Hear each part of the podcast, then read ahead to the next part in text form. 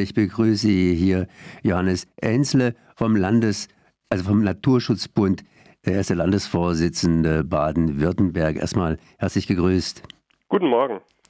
NABU begrüßt den Volksantrag der Bauernverbände. Das heißt, NABU und äh, ja, die Bauernverbände Hand in Hand praktisch. Und es geht darum, die Umwelt, unsere Umwelt gemeinsam zu schützen. Und äh, ja, das ist eigentlich praktisch schon vorgelegt.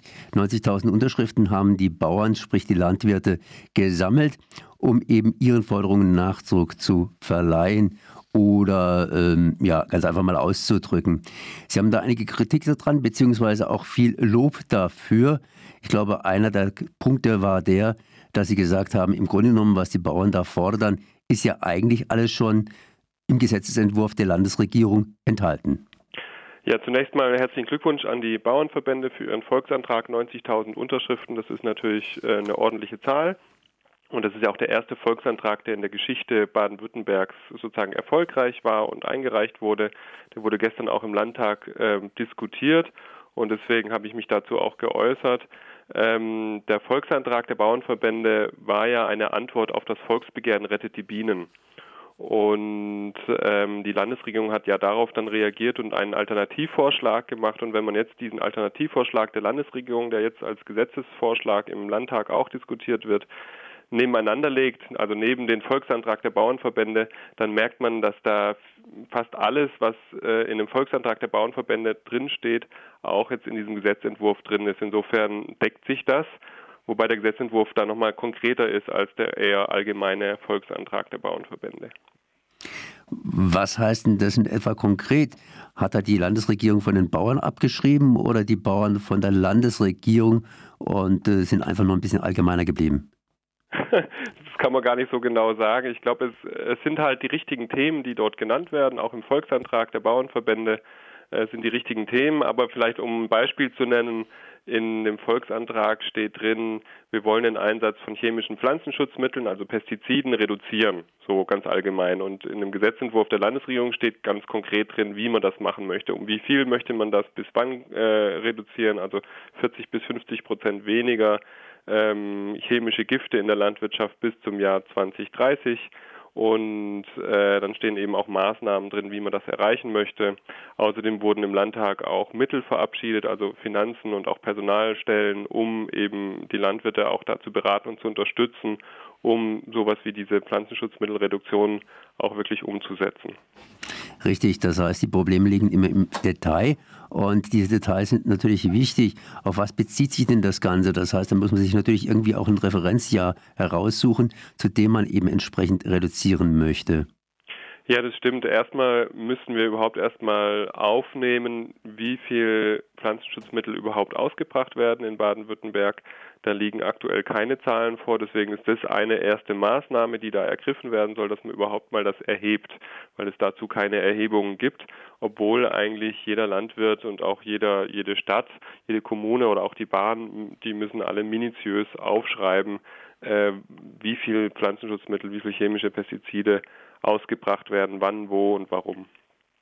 Und diese Daten werden ganz einfach nicht äh, zentral gesammelt, beziehungsweise nicht zusammenaddiert, dass man aber sieht, was Sache ist. Genau, und das ist jetzt geplant, dass äh, im Prinzip über Stichproben, über ein sogenanntes Testbetriebsnetz, das heißt Betriebe, die freiwillig da mitmachen, die kriegen auch eine Aufwandsentschädigung, weil das mit ein bisschen Arbeit verbunden ist, diese Daten dann auch weiterzugeben.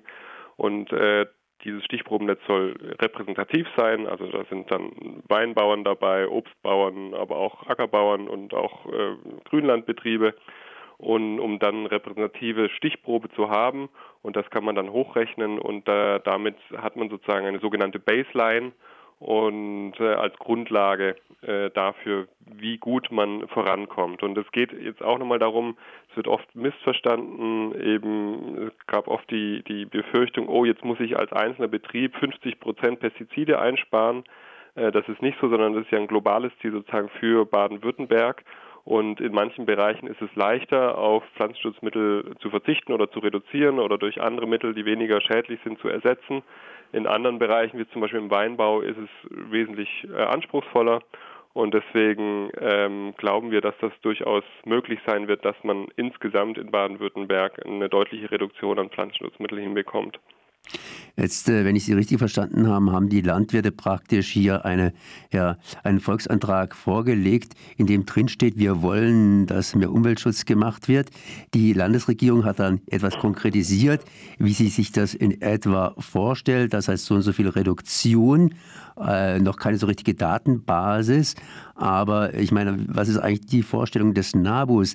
Weil äh, im Grunde genommen ist es ausreichend, was die Landesregierung letztendlich dann als Umsetzung vorschlägt? Oder wäre da ganz einfach mehr drin? Ich meine, wenn nicht mehr drin ist, haben Sie ja vorhin schon gesagt, bei den äh, Weinbauern ist nicht so viel drin, bei anderen wäre mehr drin und die Zukunft wird vielleicht dann sich erweisen, dass vielleicht dann noch mehr Schutz gemacht werden kann. Also wie ist denn da die Vorstellung des NABUs?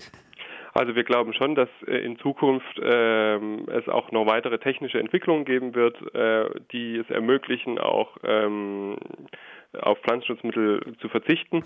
Aber das ganze Thema Pestizide, Pflanzenschutzmittel ist nicht das einzige Thema, das dort adressiert wird. Es geht auch um Rückzugflächen für äh, Wildbienen zum Beispiel, äh, sogenannte Refugialflächen, dass eben ein Teil der Ackerfläche der Natur vorbehalten bleibt und dort eben so, sogenannte Blühflächen entstehen, Blühstreifen, Blühflächen, ähm, die dann auch im Idealfall mehrjährig sind, also ein bis äh, zwei bis drei Jahre äh, stehen bleiben, damit dort auch Insekten äh, überwintern können. Das ist ein wichtiger Aspekt, aber es geht auch nicht nur um die Landwirtschaft in dem Gesetzentwurf.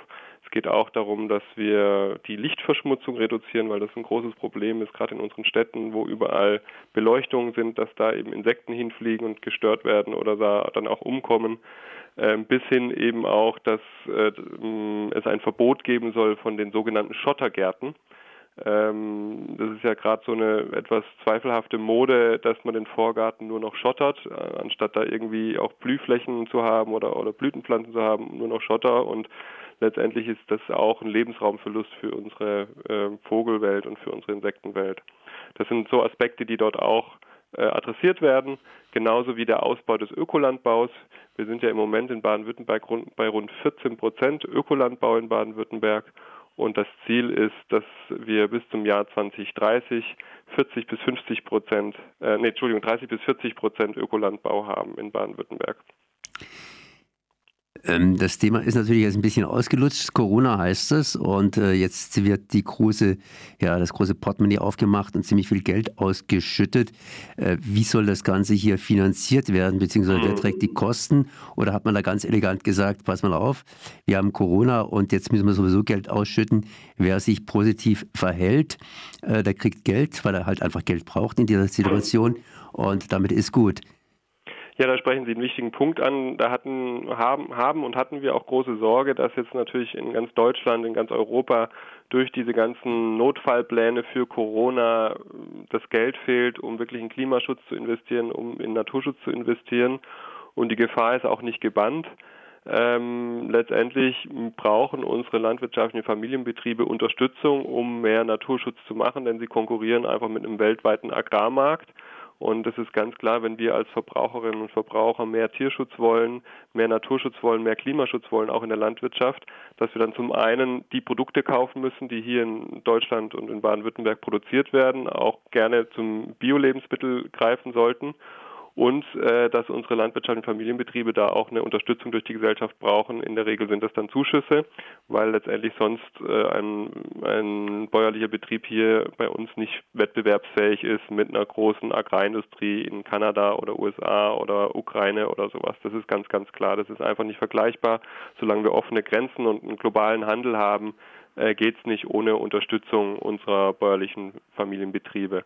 Und äh, das ist ganz klar, dass dieses Geld muss zur Verfügung stehen, denn Corona ist das eine, aber wir haben eine viel oder zwei viel weitreichendere Krisen auf unserem Globus. Das eine ist die Klimakrise und das andere ist die sogenannte Biodiversitätskrise, also dass viele Arten aussterben und eine Art, die einmal ausgestorben ist, die kommt nie wieder.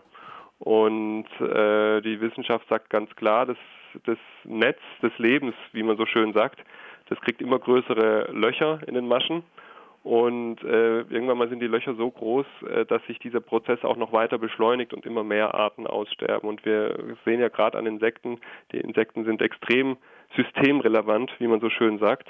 Also wenn die Insekten weg sind, dann gibt es auch keine Lebensmittel mehr zum Beispiel, weil ganz viele Lebensmittel äh, von Insekten bestäubt werden.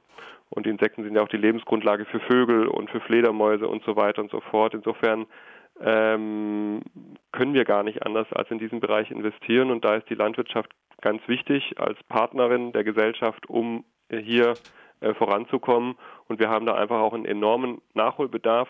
Nach dem Krieg ging es darum, die Bevölkerung zu ernähren und die Erträge zu steigern. Heutzutage haben wir eigentlich kein Ertragsproblem mehr. Wir haben ja eher das Problem, dass viel zu viele Lebensmittel verschwendet werden, weggeworfen werden. Mehr als die Hälfte der oder rund die Hälfte der Lebensmittel, die produziert werden, landet im Müll, wird gar nicht äh, konsumiert, wird gar nicht gegessen. Insofern äh, haben wir kein Lebensmittelproblem, sondern wir haben ein Problem, dass die Landwirtschaft an vielen Stellen noch nachhaltiger werden muss, damit die Artenvielfalt eben auch eine Überlebenschance hat. Tja, aber im Gesetzesentwurf, äh, wenn ich Sie richtig verstanden habe, ist jetzt erstmal drin, Daten sammeln, um zu wissen, wo man genauer ansetzt. Sind Sie mit der ganzen Sache insofern zufrieden mit diesem Gesetzesentwurf der Landesregierung oder sagen Sie, da hätten wir noch stark nachbessern oder zumindest leicht nachbessern müssen? Also wir hätten uns auf jeden Fall noch mehr vorstellen können an ganz vielen Stellen natürlich ähm, weil da gibt es auf jeden Fall noch Verbesserungspotenzial. Aber wir sind trotzdem sehr froh, dass das jetzt äh, gekommen ist. Das ist ein großer Schritt und wir sind sehr froh, dass das jetzt auch, sage ich mal, mehr oder weniger im Konsens zwischen landwirtschaftlichen Verbänden, Umweltverbänden und der Landesregierung erfolgt ist, weil letztendlich müssen wir ja gemeinsam in die Zukunft schauen und ich glaube, dass wir mit diesem Gesetzentwurf jetzt einen wichtigen Schritt nach vorne machen und jetzt erstmal gemeinsam schauen sollten, wie setzen wir das Ganze um wo müssen wir dann vielleicht noch nachbessern, wo schießen wir übers Ziel hinaus, wo gibt es noch Potenzial nach oben. Das, das sollten wir einfach in den nächsten Jahren schauen und gemeinsam darüber sprechen, wie wir insgesamt besser werden können in Baden-Württemberg. Mein Wunsch ist, dass wir Baden-Württemberg zu einem Vorbildland machen, europaweit in Sachen nachhaltige Landwirtschaft, nachhaltige Ernährung für Bauern und für Bienen. Das wäre mein Wunsch und ich hoffe, dass wir da irgendwann mal hinkommen. Das war Johannes Hensle, Landesvorsitzender Naturschutzbund, Landesverband Baden-Württemberg, zum Thema NABE begrüßt den Volksantrag der Bauernverbände gemeinsam unsere Umwelt schützen. Ich danke mal für dieses Gespräch. Vielen Dank, auch Ihnen schönen Tag noch.